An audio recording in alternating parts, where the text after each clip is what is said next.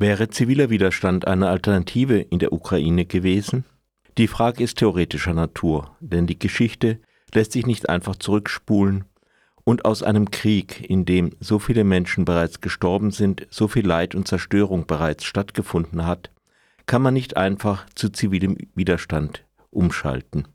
Das sieht auch Jürgen Kresslin ehrlicherweise so, der in Reden und Interviews unter anderem mit Radio Dreieckland den zivilen Widerstand als erfolgversprechende Alternative empfiehlt. Die Frage ist für die Ukraine zwar nicht aktuell, aber auch nicht ganz so theoretisch, wie es scheint. Wenn ziviler Widerstand der erfolgreichere Weg ist, dann bräuchte man der Ukraine keine militärische Sicherheitsgarantien im Falle eines Friedens mit Russland anbieten und könnte das auch nicht, denn die Abschaffung des Militärs wäre die logische Konsequenz. Auf den russischen Überfall auf die Ukraine haben viele europäische Staaten mit Aufrüstung reagiert. Wenn zivile Verteidigung erfolgreicher ist, dann sollten sie weiter abrüsten, so wie sie es in den letzten Jahrzehnten überwiegend getan haben. Obwohl Russland seine Verpflichtungen aus dem KSE-Vertrag, der die Abrüstung in Europa regeln sollte, seit 2007 nicht mehr erfüllt hat und dann 2015 sogar offiziell aus diesem Abrüstungsvertrag ausgestiegen ist. Während im Westen Panzer meist verschrottet wurden, hat man sie in Russland eingemottet wie man mittlerweile weiß, durchaus mit Hinblick auf einen künftigen Krieg. Das weist auf ein anderes Problem hin, nämlich, dass selbst wenn man glaubt, rein ziviler Widerstand sei erfolgreicher, die andere Seite sich durch Abrüstung ermutigt sehen kann, trotzdem einen Angriff zu wagen.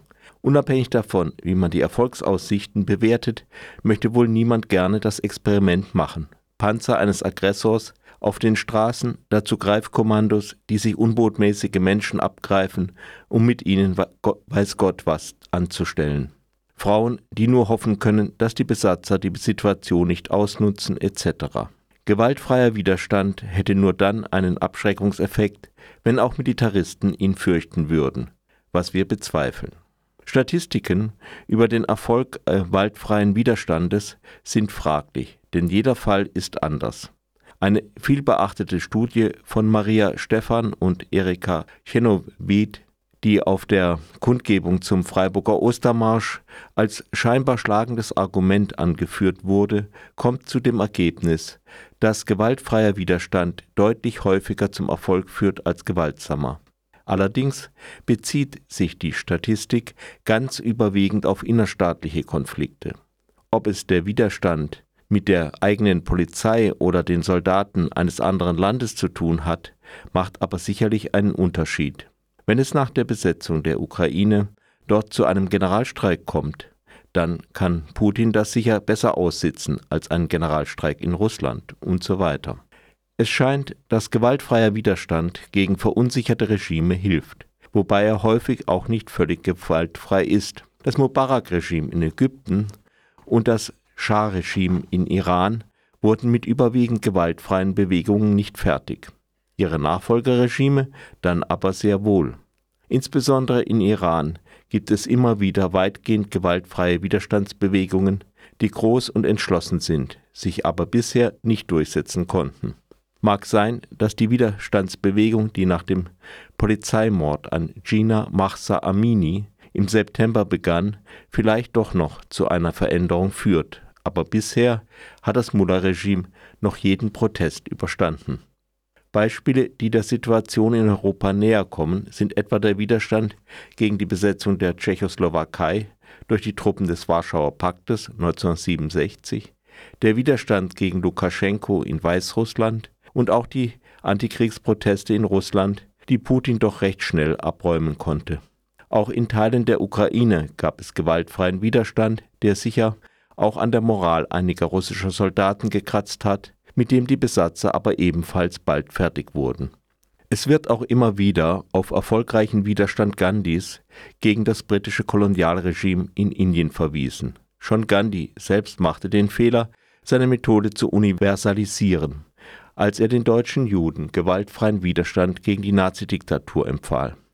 Die Voraussetzungen für Gandhis Erfolg waren indessen sehr speziell. Nach sechs Jahren im Zweiten Weltkrieg, die auch einen riesigen Schuldenberg, fast das Dreifache der gesamten Wirtschaftsleistung eines Jahres zurückließen, war Großbritannien kriegsmüde. Auch wenn man Indien, zu dem damals auch Pakistan und Bangladesch zählten, bisher in Schach gehalten hatte, so war es doch ein riesiges Land und weit weg. Und es war ja keineswegs garantiert, dass nach einer Niederschlagung der Bewegung Gandhis alles friedlich bleiben würde. Das alles in einer Welt, in der Großbritannien plötzlich keine Großmacht mehr war und die neuen Supermächte USA und Sowjetunion eine antikoloniale Haltung einnahmen. Überall bröckelten die Kolonialreiche. 50 Jahre früher hätte Großbritannien möglicherweise viel härter reagiert. Militarismus ist das Hochhalten des Militärischen, das sich Berauschen an Macht und Gewalt, die Bevorzugung militärischen Vorgehens gegenüber anderen Mitteln. Man kann das alles sehr gut in Putins Russland studieren. Doch bei aller Abneigung gegen das Militär muss man halt auch realistisch bleiben. Heute zahlt vor allem die Ukraine den Preis dafür, dass Europa und insbesondere die deutsche Politik und Öffentlichkeit die Möglichkeit einer militärischen Aggression Russlands nicht in Betracht gezogen haben, und das obwohl die Aggression gegen die Ukraine schon im Jahr 2014 begonnen hat. Die Ukraine ist ein besonders krasses Beispiel für das Versagen deeskalierender Maßnahmen, wie die Abgabe der Atomwaffen, die Abtretung von Kriegsschiffen, die Überlassung eines Marinestützpunktes, die Zurückweisung der NATO-Mitgliedschaft 2008, die Wahl eines Präsidenten, mit dem Versprechen, den Krieg im Donbass auf dem Verhandlungswege zu beenden mit Namen Volodymyr Zelensky im Jahre 2019. Putins Propaganda hat das alles in Russland vergessen lassen und zum Teil auch hier. Konzepte aus Teilen der Friedensbewegung erscheinen manchmal nicht zu Ende gedacht. Immer wieder laufen sie auf eine Begünstigung des Aggressors hinaus, was soweit der Autor sieht, von der Friedensbewegung niemals auch nur als Problem benannt wird. Andere Ansichten sollten nicht pauschal als Militarismus oder Kriegslogik abgetan werden. Man muss aus politischen Erfahrungen auch lernen. Nie wieder 2014.